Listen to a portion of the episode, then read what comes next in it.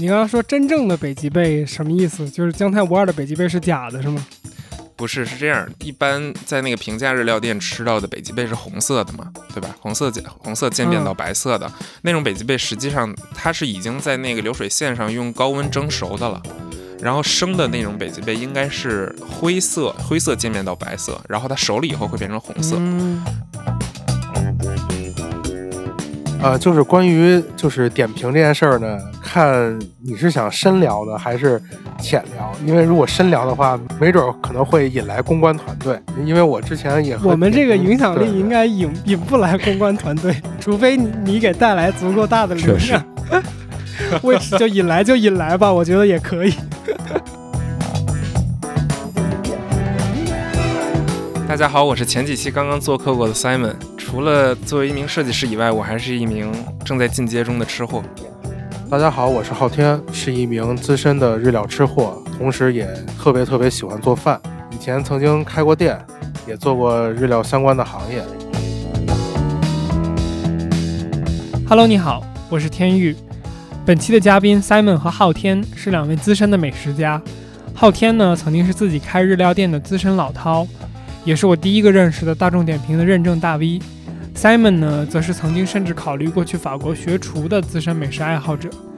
他们相识于一个北京的日料微信群，对，就是那种顶级食客扎堆儿的群。从人均上千的那种高级日料，到鲜为人知的日本人扎堆儿的平价居酒屋，雨露均沾的那种日料美食家的聚集地。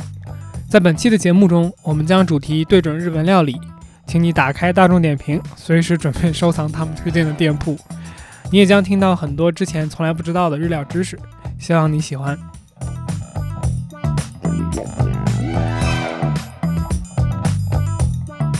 Hello，大家好，我是天域劫机 Hijack，我是天宇风之古书的大白。大家好，我是昊天。大家好，我是 Simon。我先说啊，告诉大家一个 背景消息，场外消息是，我觉得这一期是。目前为止，我我们还没有开始录，就收到周围朋友们反馈，这个期待最高的一期，就是一聊吃这个事儿，大家就都激动了。是，大家对这件事都很在意。是的，而且我跟他们透露了，我们结尾的时候会。让你们俩做一个简单的推荐嘛，就是哪里有好的餐馆，所以我觉得这个对于听众们朋友们来说也是，就是大家我们在结尾有这个推荐吃的具体的东西，对对对对对，欢迎大家听到最后。那就感谢 Simon 和昊天来参加我们的节目啊。然后 Simon 你是熟人了对吧？这个你要不起个头？之前咱们不是说过让你先讲一讲这个你吃日料的进阶的过程？啊，对，可能初中那会儿，然后我记得我第一次去吃可以叫日料的东西，应该是去北京蓝色港湾的姜太无二。然后当时去那个包间儿，觉得，哎，觉得哇，真牛逼，就是什么各种 卷儿，然后各种三文鱼，然后还有北极贝。当时以为那就是真正的北极贝，当时我就听我妈吹，就真以为姜太无二就是世上最顶尖的日料了。然后后来直到有一次前海后海那块儿有一家小的一个寿司店，小馆子那种藏在胡同里的，第一次吃到活的北极贝，然后才第一次知道哇，原来日料是这样的，不是说吃个卷儿，然后怎么样的，就是当然说吃个卷儿也很好吃啊，但是就是后来说的日料其实都是那种啊，呃用。各种各样的鱼生，然后刺身，这么一个东西了。嗯，有一说一，我觉得小时候我第一个吃的寿司，就或者说我第一次接触日料吃的是那个，我不知道大家管那个叫河路还是河绿，你知道吗？就那个回转回转寿司。对对对对，然后后来才是姜太无二，然后拿那个河路还是河绿和姜太无二相比的时候。那个姜太无二确实是挺牛逼的，我觉得在北京有一段时间，姜太无二确实是有点东西，就是对很火，而且说实话不难吃，不难吃，挺好吃的。其实其实 Simon 起点已经很高了，不是不是是这样，是因为那之前我不敢吃生的，被我妈带去那次之前我不敢吃生的，所以吃什么河绿这些我也不敢，就是我也没自己去吃过，尤其当时还小。然后就那次他带我吃了以后，我才知道，我靠，三文鱼可以这么好吃。包括包括后来就是说，在一些因为在一些呃比较好的日料店里面、寿司店里面，寿三文鱼很很多店都没有三文鱼嘛，三文鱼的提供是比较限量的，因为因为它不作为一一种很好的食材。但是我们都知道，就是很多人都很爱吃三文鱼，我也很爱吃。就是你会去好的日料店，不代表你不能很爱吃三文鱼。这个事儿我。先插你一个小问题，就是那个你刚刚说真正的北极贝什么意思？就是姜太无二的北极贝是假的，是吗？不是，是这样，就是就是我们一般在那个平价日料店吃到的北极贝是红色的嘛，对吧？红色渐红色渐变到白色的、那种北极贝，实际上它不是，它是北极贝，但是它是它是冻过的，它是不是它是熟的？它是已经在那个流水线上用高温蒸熟的了。然后生的那种北极贝应该是灰色，灰色渐变到白色，然后它熟了以后会变成红色。嗯，啊，不是说它有什么问题，就是它其实已经没有那个北极贝原本的那个鲜甜了。然后活的北极贝就是从壳里现开出来那种，反正我特别喜欢。它首先口感很有那种脆爽感，然后它本身有一种那种很甜甜糯的感觉，然后还是很好吃的。嗯嗯，我我其实特别想问的一件事儿，呃，这个或许正好昊天可以聊一下，就是这个你的经历，就是我觉得日料定义是挺广泛的呀，就是日料嘛，它是一个日本料理的这么一个简称。我觉得好像不一定非局限于说吃寿司或者说生鱼片才叫吃日料，对吧？那我觉得拉面也是日料啊，就是比如说或者说你去吃天妇罗这些东西，特别是拉面是很平价的一种食物嘛，对吧？这里面当然也也你也可以谈是不是所谓真正的拉面店，当然这个事情就变得复杂了。有人觉得味千拉面不是真正的拉面，我就不多说什么了。但是就我很好奇，就是二位是怎么看这件事情？这个话题我我可以先聊一下，就是关于关于什么是日料这个，因为我特别喜欢做饭嘛，然后从十多岁开始就到现在做了十多年饭，也是很喜欢研究各种各样的菜系，然后各个国家的这个比较有特色的这个菜，所以我觉得呢，就是日料区别于中餐或者西餐，在于呢，就是日料它的这个构成，就比如说中餐的构成可能会有酱油。啊，可能会有一些中中式的各种调料，蚝油啊、生抽、老抽啊，然后米醋啊这种基本的构成。像是日料的话呢，它也有一个它自己的一个基本构成，就是一个很本土化的东西。比如说日本，它就很少用料酒，他们一般会用这个味淋或者是清酒。嗯啊，还有就是日式的酱油和中式酱油，虽然酿造方法是差不多，但是日式的酱油它的可能口味更加淡，可能还会回口发甜。还有不同的这种复制酱油的这种呃制作工艺，呃，它是以它的这个本土化的一个食材，还有他们的味觉体系所构成的，适合就是以日本为起源的一个一个国家的一个菜系。这就是我觉得就是什么是日料，所以它是一个很广义的一个范围。说呃像寿司啊，呃天妇罗啊，属于呃比较高级的，但是呢，同时呢，可能这个大阪烧啊，可能拉面呀，可能猪排啊。它也是一个很平民化的东西，但是它也是其中组成的一个必必不可少的一个部分，所以它是一个很广义的概念。明白。对我我我特别同意。那昊天，你刚刚说你很喜欢做饭，做十几年饭，然后也很喜欢吃。那这个做饭的经历和就是去不同的料理店去尝他们的食物，你觉得其中最有意思的部分大概是什么？呃，其实我觉得，如果有一定料理基础的话，去一些比较中高端的店，或者说是像是私厨那种类型，或者说小店儿，就是那种老板自己做，不是用那种料理包啊，或者是用一种批量生产这种冻货，就是像这种比较用心的店，你是可以通过自己对做菜的一些理解，来吃出厨师对于这些菜的他用的一些心思，厨师用的小心思，他可能其实他并不奢望。呃，百分之百的人都吃到这个，但是如果你吃到了，就是会感觉到像是一个礼包一样。然后这个时候，如果你和能再能和厨师去沟通交流一下，就特别有意思。嗯，因为 Simon 他据我的了解啊，他可能是吃这个呃中高端的这个日料比较多，然后也很会吃这个很高级的食材。然后呢，我就想我就聊一下这个大众比较有共鸣的一个居酒屋文化。好啊。嗯，就是居酒屋文化，这个也是一个舶来品，但是经过这个在中国的一个演变，呃，它其实也是具具有了一定咱们本土化的一个特色。先是想聊，这是我认为的这个居酒屋文化是什么？我觉得说白了，它这个简单来说就是以酒还有佐酒的一些小菜为主的一种日式小酒馆。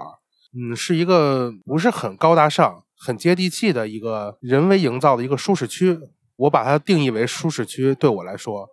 可以下了班自己一个人去吃吃喝喝，然后也可以呢约朋友啊，甚至说约会啊都可以，一个比较轻松的地方。嗯，但它同时呢也有一定的小小的一个门槛儿啊，就可能它的价格呢比大排档略贵一点，这是我认为它一个小小的门槛儿。像我来说呢，就是呃我我把居酒屋大概分为几类，第一类呢它是一个专门店。专做哪几类的？比如说比较大众的烧鸟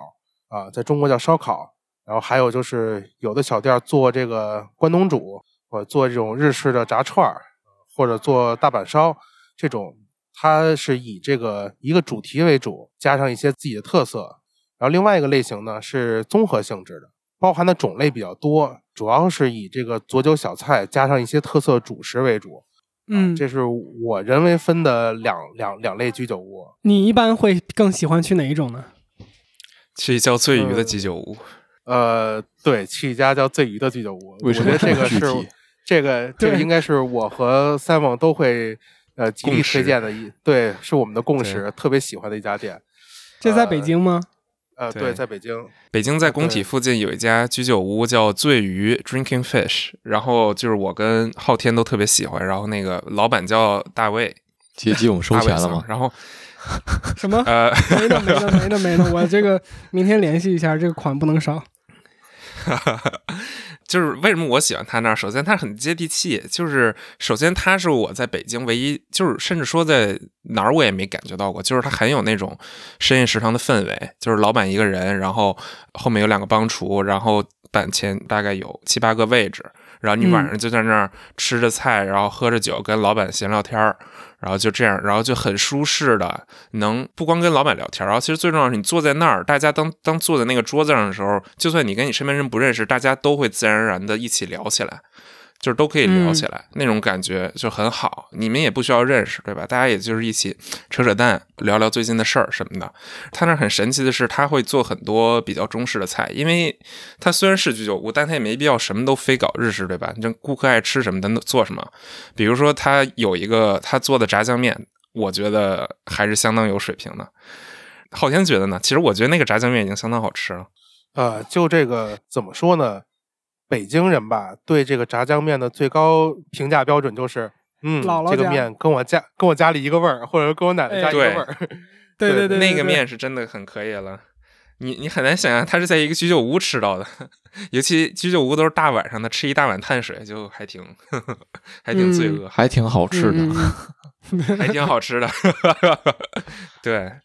别的居酒屋我也去过很多，像昊天那样说的，就是能让你感觉有一个很舒适区的这种居酒屋，我觉得醉鱼是独一份儿，就是至少目前看来。嗯，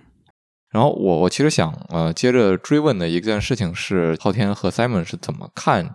所谓的日料，甚至说更广泛一点，外国的这些烹饪和料理做本土化的这样一个情况？比如说，我们知道寿司在北美这边。基本上已经成为了他自己的一套体系，成为了各种各样的这种卷儿啊，加州卷儿也好，这个什么这个 dynamite roll 啊这些东西。那呃，就是本土化这件事情，它的利弊在哪儿？二两位是怎么看的？是我我比较好奇的一个地方。我先来接一句，就是我觉得我们不能默认，就是所有人都知道，就是比如说我们在很多日料店里面点的那些。什么像你说的加州卷儿啊，然后那种各种，呃，起了类似于什么 C C B D 商圈卷儿啊之类的这些，如果我理解没有错的话，他们应该都属于就是美式的寿司的范畴。但我本人是比挺支持本地化的，因为我觉得首先吃吃这个东西是你就是人爱吃什么，你给他吃什么，而不是你你非要给他一个所谓的忠于原味的东西，然后你逼着他去爱吃，对吗？人是因为爱吃你，然后才慢慢加入你，再去尝试新的东西。先不说拉面或者什么烤串这种吧，因为其实这种一般还调味风格还是比较与原始相似的，顶多是会在甜度或咸度上略微的不同。比如说在比较中高端日料店里面，挺能看出一家店它是否是在呃忠于传统，或者是在做本地化加一些创新。一罐寿司上面是一片和牛，再放一块海胆，然后再点点鱼子酱，这就是很中式的寿司了。就是很中式的日式寿司，就是虽然它上面是它上面可能用的很好的日本和牛，然后用了很好的日本海胆，然后又用了很好的鱼子酱，这一罐也很好吃，也不便宜。但是呢，这东西就是挺中式的，就是它明显是在日本很少会这么吃到，然后你但是到到国内这口真的很爽。所以你们俩支持这种寿司的存在，就你爱吃是不是？我我支持啊，我觉得没什么问题啊。不是，我不知道昊天，嗯、这个事情吧，对我来说也是分两方面来看的。第一个方面是，比如说一些三合一寿司或者 N 合一寿司，比如说鹅肝寿司吧，它就是中国独有的嘛，是从北京的某一家日料店开始的嘛，啊。呃，其实我认为啊，它这个属于一种以它的这个日料为基础进行的一个本土化的一个演绎，就相相当于这个川菜到北京来，它就没那么辣，呃，或者说更国际化来说吧，比如说曼谷吧，曼谷它拥有很多家米其林，拥有这个亚洲五十家餐厅，拥有非常非常多，呃，它有很多的这个他们的意餐啊、法餐啊，其实都是融入了这个本土化，然后加入了一些本土化的一个一个元素，这是一件很有意思，而且我是特别特别支持的一件事情，因为这个厨嗯。师他不可能说我一辈子我就做以前的东西，包括人的味觉都是时代在进行改变的。比如说这个北冰洋，就是可能北方的孩子都都小时候都喝过。就是我和这北冰洋厂里的一个高层进就是沟通的时候，我问问过他一个问题，说为什么我觉得现在北冰洋没有以前的好喝了？他说其实不是这样，他们以前的配方也有，也完全可以做，但是现在喝以前的那个味儿就是香精的味道，它就是很工业的味道，不好喝。它这个每个时代是有每个时代的一个味觉的，是咱们记忆中的味觉是那个时代最好的。呃，嗯现在呢，你吃到这个味道，也许也是这个时代是最适合或者最好的。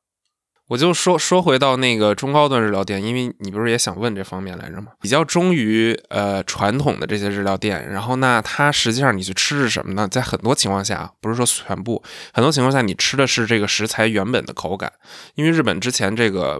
我不知道什么原因啊，其实我一直不理解为什么。但是日本的很多食材，它真的就是很好吃，然后它也是这些精心培育的吧，可能是精心养的，或者它是这个很好的环境里面的野生出来的这些鱼货，或者这些生可以直接刺身级别的这些东西，它的口感真的很棒，它真的会跟很多国产货能够区分的开来。那嗯在这种店，你你更多的时候可能吃的是这个食材原本的这个新鲜的口感。但是呢，话又说回来了，呃，这也会有一个问题，就是你吃一次两次一个东西新鲜口感可以，你天天就光吃同一个东西新鲜的口感，它再新鲜也就新鲜的那样。我觉得啊，尤其是你要是肯花钱，那你也不能每次你说我吃个什么鱼或贝啊，然后永远都是一个味儿，呃，嗯也会有一点这个味觉疲劳。所以呢，我个人是比较喜欢那些有一些创新创意的店。最好是你能给的给我到新的口感和新的味觉，就我会更喜欢。比如说今年才吃到的一个我之前没吃到过的一个新的调味方法是有有的会在鱼的这个寿司上面，然后放一片很薄的那个腌过的昆布，不刷酱油，然后昆布本身是咸口的，然后它就对这个寿司起到了调味的作用。那你就不昆布是啥你就它就不需要海带昆布就是海的一种，日本的海带。哦，对，海带的一种。昆布一般是用来做汤的嘛，因为它是那种腌制的很厚的，嗯但是它那个昆布很多店都这么做了啊，就是它很薄，然后它本身有那种咸味，就起到调味的 作用。你聊的这个问题，你默认 这个啊、我要问的问题是什么了？我来，我来，我来 ref，呃我来重新说一下，就是我本来要问的问题是，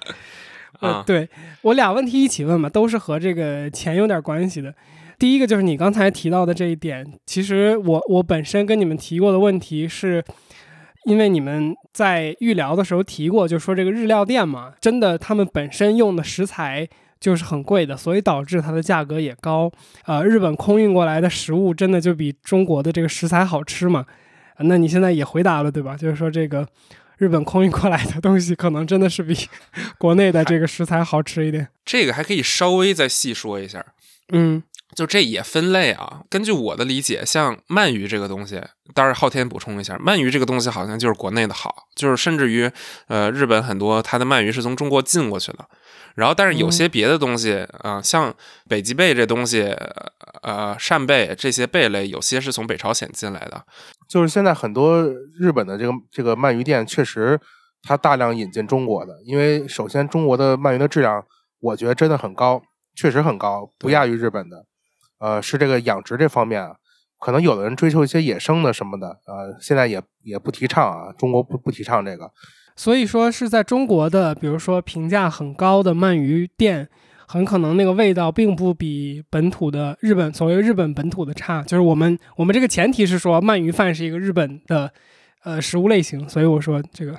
说句悄悄话，我在嗯日本吃的鳗鱼饭就没好吃的，我觉得都是中国的好吃。真的吗？昊天也这么可能是我我觉得是我踩雷了，但是真的我吃到的都是国内的好吃。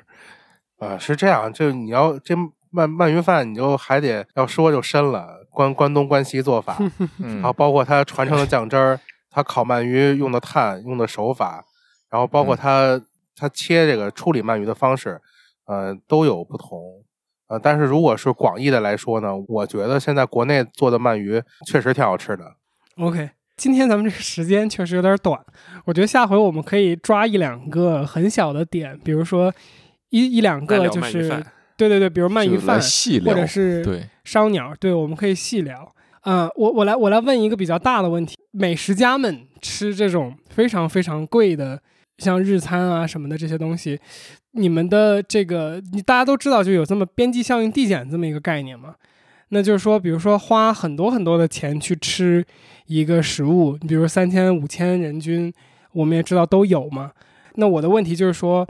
吃这么高价格的这些餐厅的，就是幸福感来自于什么？就是说三千五千我没吃过，我从来也没吃过三千的日料，但是哦贫穷是我的问题。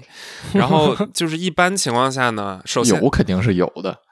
有是有的，但是我我确实没吃过，因为我觉得那种有点过于高溢价，而且实际上那种价格的一般评价也没有那么好。是这样，就是首先日料店啊，就是寿司店啊，一般寿司店或者会席店，就是晚餐是会比午餐稍微贵一些的。首先，然后午餐呢，你要是想吃的好一些呢，能吃到一些进口食材或者一些稀有食材呢，可能说低点四百到六百块钱吧。然后呢，再稍微高端一点的，一般在六百到八百之间。八百其实就已经吃的就是挺不错了。然后呢，如果你去上海或者在北京，一般所谓吃这个中高端的，会这种最广受好评的日料店，价格可能一般在八百到一千之间。然后像我们最近像最近呃吃的呢，这也打个小广告，这个在三里屯通用中心新开了一家店，叫这个 Magoto Magoto Sushi，在在五楼。嗯，呃，他家就是一千五的价格，就是这个一千五其实已经算，我觉得在北京不算在北京，在全国也算是高端的价格了。然后他家楼下的宝屋，宝屋也是很有名的日料店，一千五都不算。高端，我就要切腹了。对，算算算，宝屋现在是一千多少？一千二还是一千五？一千六一六？千两百八，就是反正他马上啊一千两百八，但是他马上据说又要涨价了，要涨到两千块钱，就挺离谱了。其实就是这样一步步溢价上来的，我觉得，然后以至于人们就是已经是料店有点就客人的钱都是大风刮来的，就是说实话，嗯两千块钱吃顿饭，我真的是觉得挺离谱了。就是如果我要花两千块钱吃吃一顿饭，那你这顿饭我会给你的标准也会很高，对吗？你不能说我、嗯我我花两千块钱吃了顿饭，结果你吃到的跟我八百块钱吃到的没什么区别，或者你虽然食材变好了，但是我吃口味上没有太大的改善，那我觉得这东西就相当不值。我觉得这个就是最大的我的问题，就是就是我我经常觉得就是比如说像你讲的类似这种，就是可能几百块一餐的这个东西，我并没有觉得它比比如说两千块的，不是不是不是不是，我我是当然它不是不是便宜了。就我的点在于说，就刚刚说的这个边际效应递减嘛，我有时候吃不出来你什么几百块和一千多的这个明显的区别，甚至有时候说实话说一句非常大逆不道的话，就是就我之前就有一个经历，就是跟我几个三五朋友，然后他们是那种所谓比较高端的小孩儿吧，然后就是，然后这这个话就我不要对号入座，我的朋友们，就是就反正说的谁这个不重要。但是点就在于我还以为你要说说的谁谁心里清楚呢。不不不不不，这不重要，这不重要。我的点在于就是去吃了一顿，然后首先我没吃饱，但是我觉得这事儿呢不是很重要。我也知道就是这种比较高端的，经常就吃不饱。但是我觉得真的，说实话，就是花了可能人均六七百、七八百的钱，然后甚至快到一千的那种感觉。但是说实话，我觉得我没有吃一顿麦当劳快乐，真的就是。我觉得你去错店了。呃，被坑了我也觉得可能是去错店了，但那家店的评价挺高的。就是我觉得这样，就是首先我们去的比比较就是口碑好的这些日料店，就是你吃饱是绝对没问题的，因为你要吃不饱，最后你跟他说一声，他会给你补个补两个寿司啊，或者补个小饭什么的，你就是不可能不吃饱，我觉得。然后再再说，就是有些餐厅它就是以性价比为名，或者说就是以。把你撑死不偿命为名，比如说，因为这个，我跟这家店老板就是比较，我很喜欢这家店老板嘛。就刚才我说那个马高头他之前是那个白子湾那边，北京白子湾那边秋本的老板，主厨。嗯哼，就包括他现在做一千五百块钱的，我觉得性价比都不低，因为他真的是把他有的食材，嗯，就是恨不得全都给你拿出来做做一遍，然后菜的道数也很多，寿司的呃道数也很多，然后就挺好吃的。你想想以前他在秋本，秋本是一个相对平价一点的，可能就是。三四百块钱，中午去吃的话，两三百块钱就够的一家店，你也能吃到福强出来，吃的东西也都很好吃。怎么说呢？我觉得如果是很贵的这种日料吧，首先它得分人。如果是对这个钱不是很在乎，或者很有很多钱的人，那是 OK 的，他吃吃这个价格是 OK 的。但如果对于我这种就是钱不是很多，但是又又很喜欢吃这个的人来说呢，我就会考虑很多的这个因素，包括价格。它可能对于我来说，价格是有一个边界的，就是比如说一千五以上的，我就基本上不会考虑，因为呃，我觉得，嗯如果一千五、一千到一千五，我已经能吃到一个非常非常好的一个东西了。如果我再增加一千块钱，我我只吃到比它好一点点，就是从比如从八十分到八十五分，那我可能不会为这个买单的。嗯嗯嗯，嗯，对我同意。没有，我觉得这个问题主要是解开我一个很大的疑惑，就是说到底有没有什么东西，就是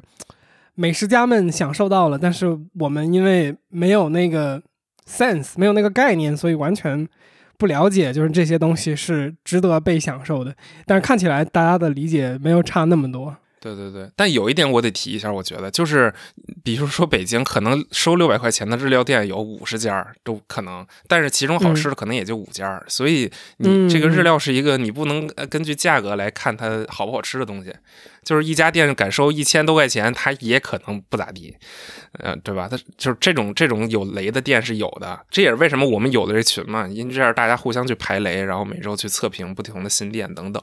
但是这个嗯。点在于，就是你有时候得稍微做点你的功课，你得到大众点评去看看，然后大众点评上你可能要好好的去看看里面人的评价真不真诚，写的到底咋样，然后有没有那种大 V 就是会经常写日料方面的，看他的评价怎么样，然后再决定你要不要去。因为有时候这个雷就是日料一旦有雷，你说食材不新鲜，那这个雷就挺大的，而且你的犯错成本可不低。我们这儿就坐着一个大众点评大 V 啊，昊天呢。我想问的就是这个，就是大众点评真的靠谱吗？就是你们你们这种就是高级食客，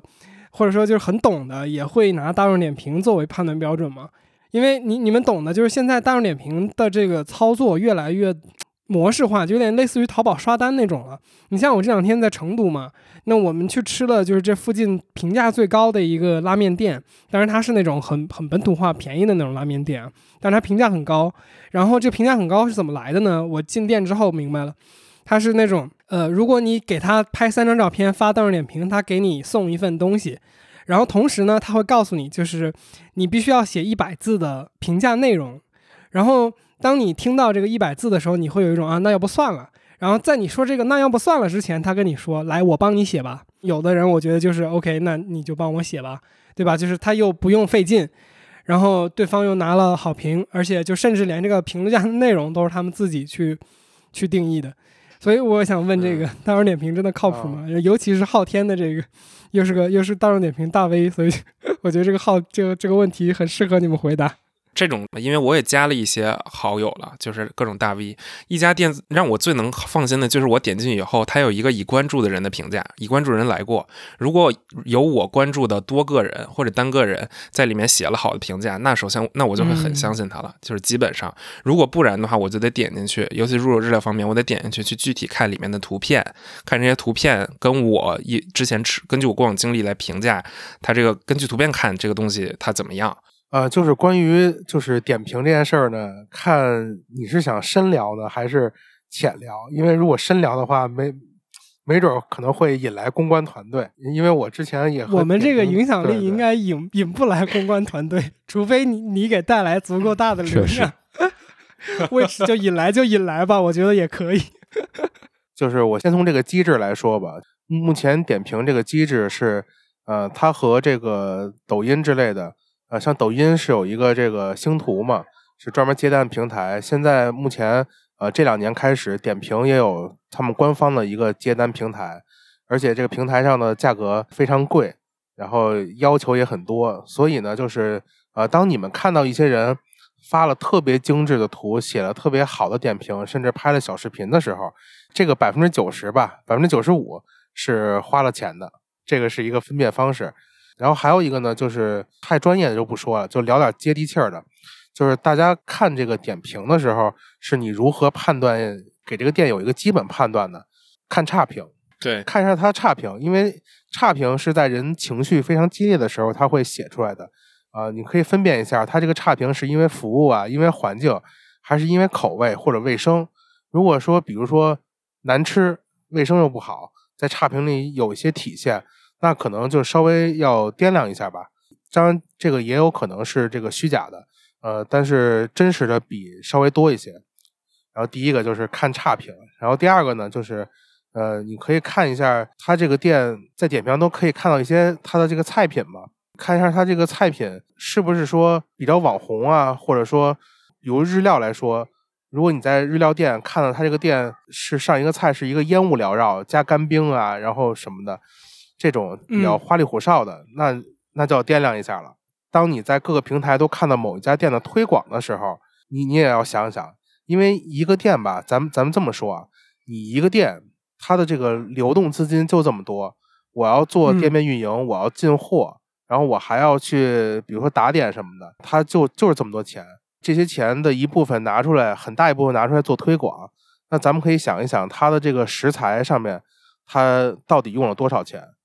你过去是吃这个东西，你还是是帮他为他的推广费用去买单，这个，嗯，我觉得是一个可以自自己思考的一个问题。嗯嗯嗯，像是我选店的话，我到一个地方选店的话，呃，首先我会看一下点评，看一下它的这个基础的一些评价，看一下它这个菜品。然后第二个呢，可能我会去别的平台，比如说知乎啊，然后比如说小红书啊这种平台，然后我会综合考量一下。如果最好的话，能在本地的这个贴吧，或者说有一些本地的朋友，呃，去稍微推荐一下，呃，起码说你第一次到某一个地方去判断一家店，呃，是不会踩到特别大的雷的。嗯，如果是要吃的更好的话，我觉得还是可以私信一下当地的一些美一些美食的一些大 V 啊什么的，你可以去向他们问一下，向请教一下，这就是我的一个判断方式。哎，我能问一个追问的问题给你们俩吗？我不知道这个会不会太长，但是就是你们俩吃日料的时候踩到的最大的雷是什么样的？呃，我怎么说？我是一个招雷体质吧。我在哪里都 在哪里吃饭，我都就是才能踩到很大的雷。比如说在北京吧，在北京我吃日料最大的一个雷是，就是我去吃一家也是人均是六百到八百以上的一一家店，呃，也是有有一个日本师傅。还是日本来的一个老爷子去捏寿司，但他捏寿司的时候，我就感觉吧，他的这个板前啊，包括他后面放餐具的地方，给我感觉特别脏，就是又旧又脏的那种感觉。哦，啊，我我当时是哪家了。对，我当时感觉就就就就不太好啊。然后后来就是因为当天呢，就是很饿呀，然后我又点了，又吃也吃了寿司啊，然后吃了小菜啊。结果呢，当天晚上回去。我加上我同行的，我们一共四个人去，有三个人都拉肚子了，就是吃的有点怀疑人生，而且感觉略微的有点食物中毒。啊，这就是不但交了智商税，还呃损害了自己身体。我觉得这是我踩过最大的雷。我我工作一部分就是做这食品安全，所所以如果一个一个餐厅出现了什么蟑螂、老鼠之类的，那绝对是他的这个消杀工作，他根本没有做消杀。就这个事儿是完全可以避免的，是吧？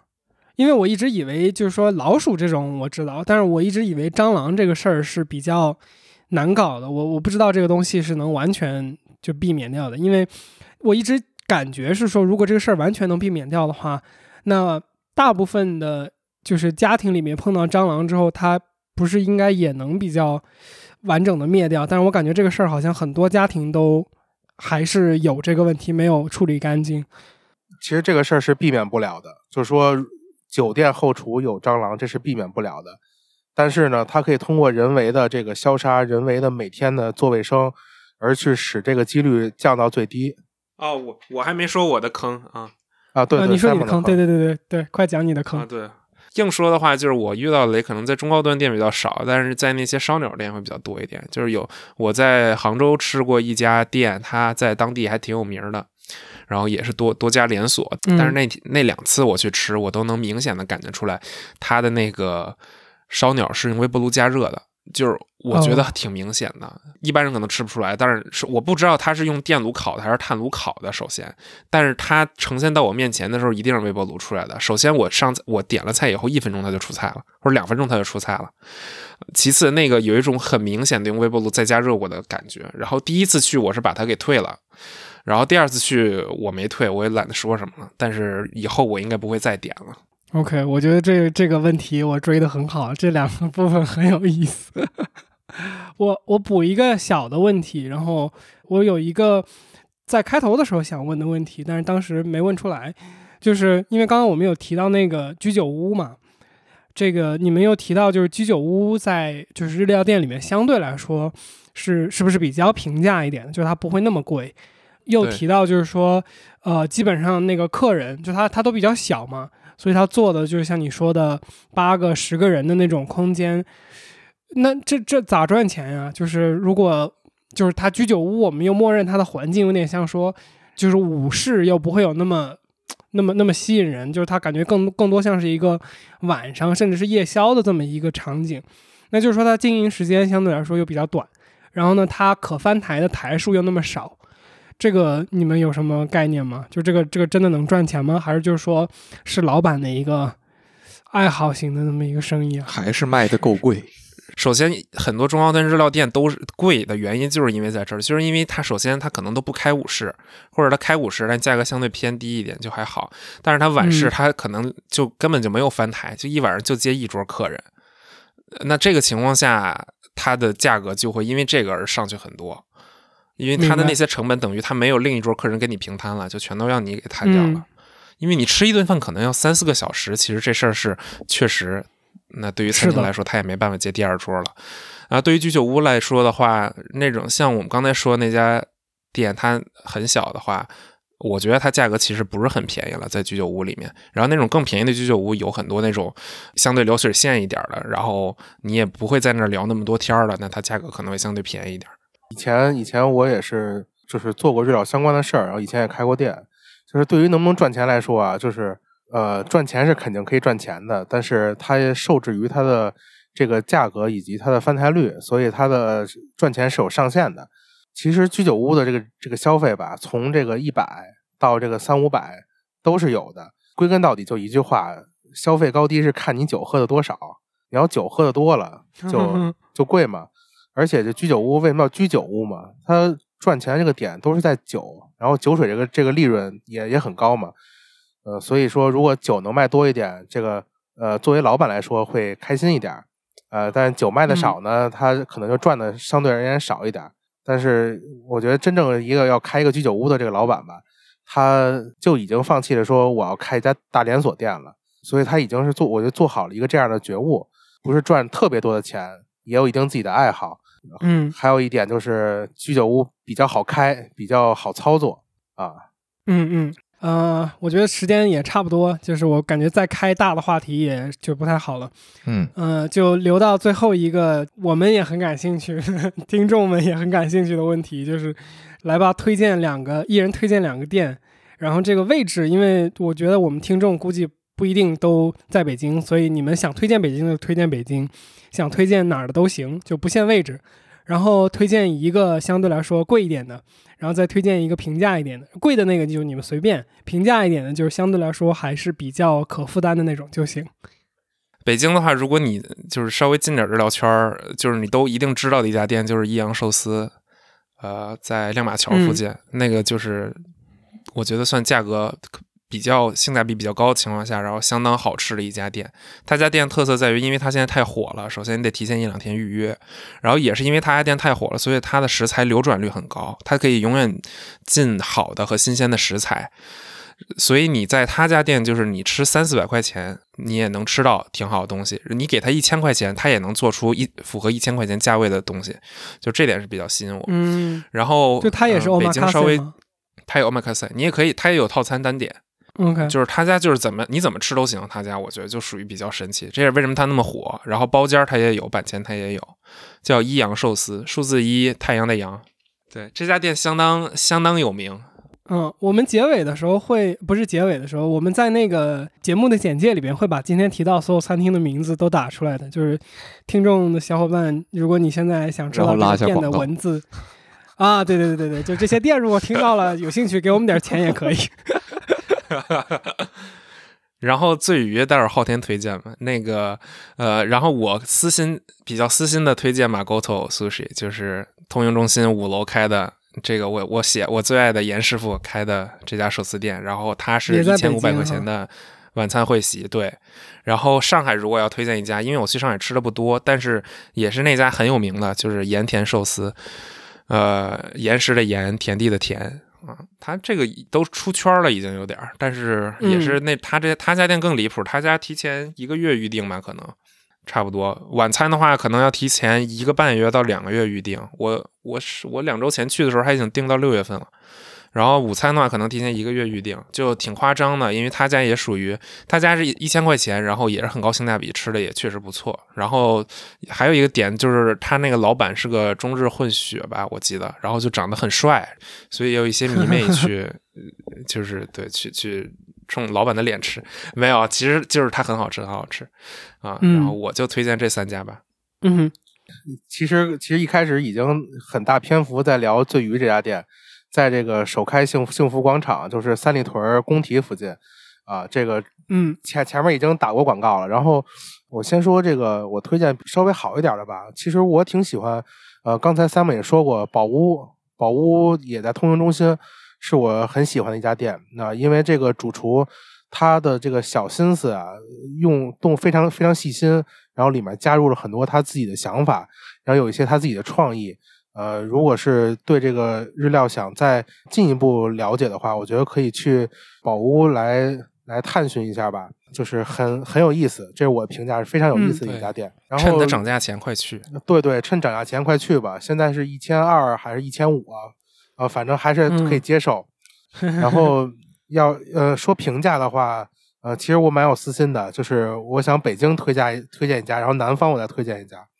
嗯在北京这一家呢，是有很有四家还是五家分店，叫醉虎传。啊，呃，对，这家店是是这样的，如果呃，就咱们的听众啊，是对日料比较感兴趣，想想入门儿，或者说是想吃到比较性价比高的食物，我推荐醉虎传，因为他他的厨师我也认识，他的老板我也认识，我知道他们非常用心在做，而且食材进货也都非常靠谱。如果是想接触日料，啊、我推荐这家店，人均大概在一百二到两百之间吧，呃，就是一家性价比非常高的店，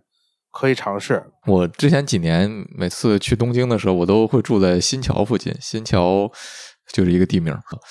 有有一天晚上闲的没事儿，我就在附近想找个地方吃点东西，然后就误入了这么一家店，然后觉得嗯很好吃，这个这个店名又很很神奇，就记了下来。然后前几个月吧，在北京的时候，在就在那个蓝色港湾亮马桥那附近，就无意中看到了在北京居然还有这个店，然后我就感觉到一阵窃喜。哦，确确实是和那家店有一些关系，就是这家店的主厨他师傅就是就师从日本的醉醉虎，嗯，嗯，OK，所以他们是算和日本的那个是一家店吗？还是说就这个其实是分开经营的？，对，分开的分开的，就是是有一个传承的一个关系吧。明白。原来是这样。然后第二家店是我前一阵儿，我前一阵儿在江苏，在镇江，镇江我竟然吃到了一家，就是我认为能排到前五的一个烧鸟店，就是包括北京，包括上海，能排到前五。嗯，呃，叫这个鸟之烧物。然后这个老板呢是一个九零后，对烧鸟特别有追求。他用的是这个法国红标鸡加上倍长炭，是特别讲究。而且在一个就是在一个比较小的城市，他能有这种追求，而且能做出这样的这个味道来，我觉得是一家特别难得的事情。而且它因为它的地理位置，所以它很便宜，就比普通烧鸟店的价格要便宜百分之三十左右，人均消费二百左右吧，也是一个就是我最近特别特别喜欢一家店，如果离得近的话，推荐去。嗯，这就是我的推荐红。标鸡加倍长炭，人均二百，这已经是极其便宜了。放在北京是八百两人。而且还有三十九什么东块钱的西加什么东西畅饮。？Sorry，法国红标鸡就是呃和倍长炭，呃，倍倍长炭是一种很特殊的炭，呃，总来说就是贵。它的特点是什么呢？它是总的来说就是贵。对，然后它的特点是这个碳能达到更高的温度，所以呢，在烤制的时候能更快的锁住水分，这就是这个碳最大一个特点。而且它这个碳有、嗯有有一股独特的这个碳的这个香味儿，呃，如果能对比就知道它和果木炭是不一样的，就是建议呃尝试一下。OK OK，这个这个这个完美，就是而且主要集中在北京，我太快乐了。真的还是那句话，月底见，朋友们。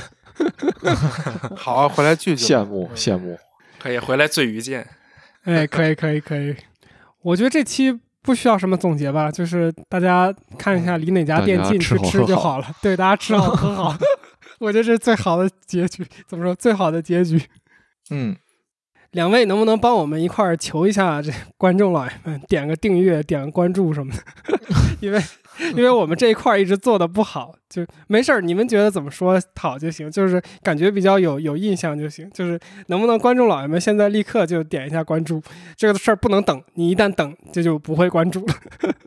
基本上就是这样。然后如果你们觉得就这个日料对吧讲的不错的话，这个顺便可以帮忙转发一下。今天聊了很多这关于日料方面的事情，如果各各位听众对这方面感兴趣，然后还有其他的这个想听的这个话题，可以先点一点关注，然后之后如果有什么关注关注对关注一下，如果有什么想听的，然后可以留言，然后之后看看大家呼声比较高的，然后咱们咱们可以再继续聊一聊啊，这个节目特别好，嗯大家关注一下，现在就关注。如果你身边还有更多爱吃日料的小伙伴，别忘了分享给他们哦。可以，我觉得还是大众点评大 V 比较会说，嗯感 谢感谢。一看一看就是专业的。如果有兴趣，那个在北京的朋友想有兴趣加入日料群的话，也可以联系我们。哎，你那个群是就随便就可以加是吗？还是说这个不是随便可以加呃，嗯没有门槛儿，但是就是你得来参参加一次群活动。我们是每周有定期的群活动，然后你得参加一次群活动，并且每周都有一次。对，然后你得参加一次群活动，然后基本就可以入群。如果大家看你顺眼的话，就会更好进一点。嗨，非常非常非常感谢你听到这里。我在这边做个预告啊，下周的周四我们将会放出本期的彩蛋，也就是二十四点五期。在彩蛋里，昊天将会深入的剖析居酒屋和大排档文化是如何满足了当代人的心理需求的。如果你感兴趣，就点击一下订阅吧。我们下周不见不散。哦对如果你真的对 simon 他们这个日料群感兴趣并且你也恰好在北京请在网易云音乐喜马拉雅小宇宙或者荔枝 fm 给我们留言就写想要加入这个日料群就可以我们会尽量回复每一个人感谢。Ok 那我们就到这边谢谢你们来参加感谢感谢。真的非常感谢。拜拜拜拜。拜拜。